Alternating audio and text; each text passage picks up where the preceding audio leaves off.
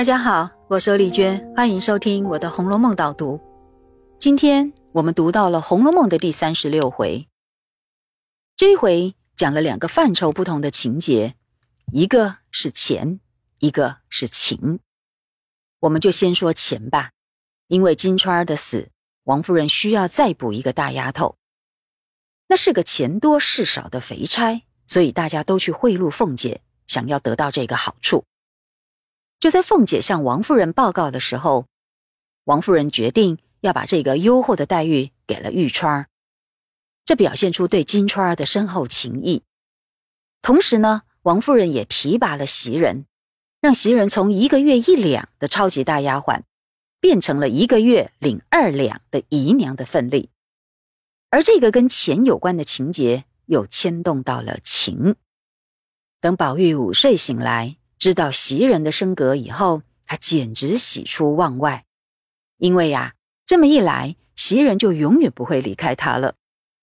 也因为这个话题，宝玉表达了他的心愿，那就是在他死前可以拥有大家的眼泪，那么他就算是一生都活在乐园里，非常圆满，也没有遗憾了。没想到紧接着他就理想破灭了，怎么回事呢？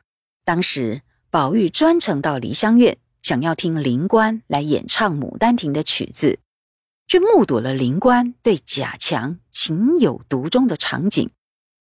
宝玉也因此领悟到，情是有分定的，不全归他所有。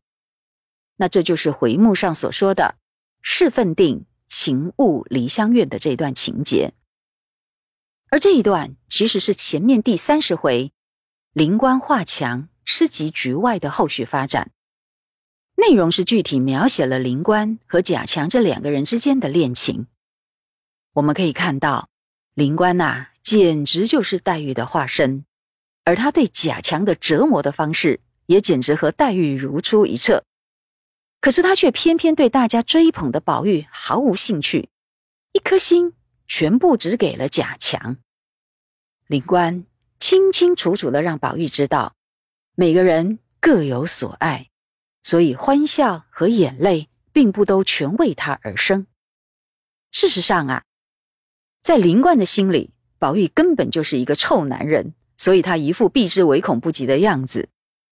而宝玉第一次遇到这种被女孩子讨厌的经验，可以说是破天荒呀。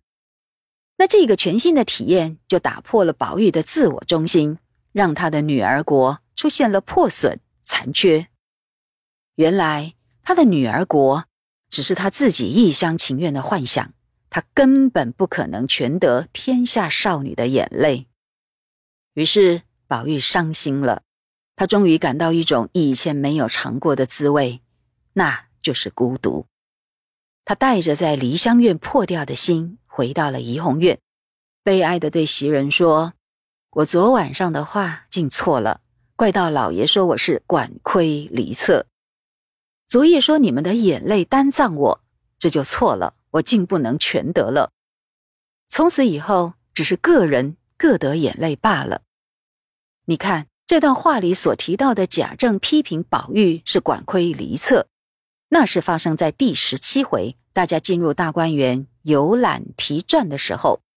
这个成语意思是说，宝玉的见识很有限。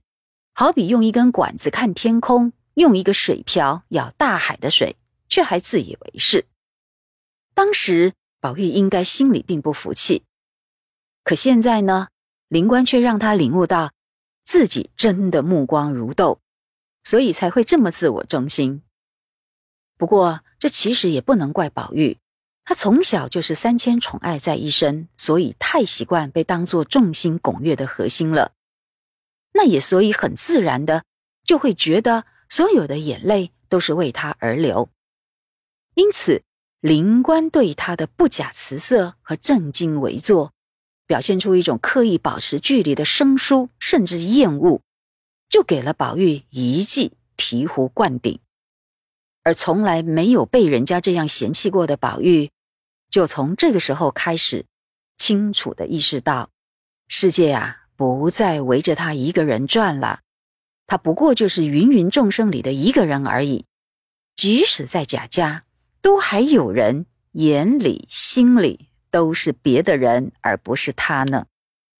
所以说，林官不知不觉的担任了宝玉的启蒙老师，以他对贾强的情有独钟，教会了宝玉，告诉宝玉，其实他不是世界的中心，也不是每个人都只爱他。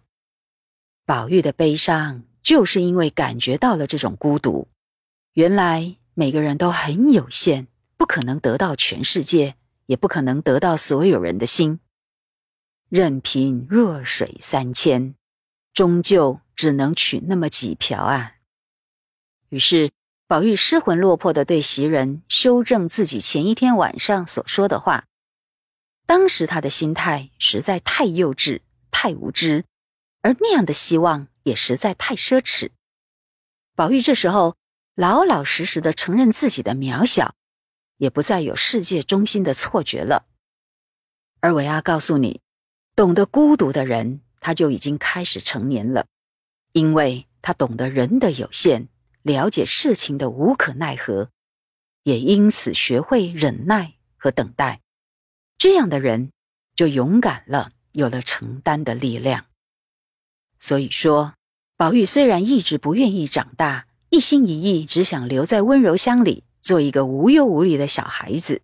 可是他其实仍然是在成长的，而每一次的领悟都让他成长一大步，也越来越走向成人的世界。成人的世界是一个孤独的旷野，要坚强勇敢的人才能昂首阔步。其实，不但宝玉必须踏上这一条路，那也是每一个人。都必须承担的宿命啊！那么这一回的导读就讲到这里，我们下次再会。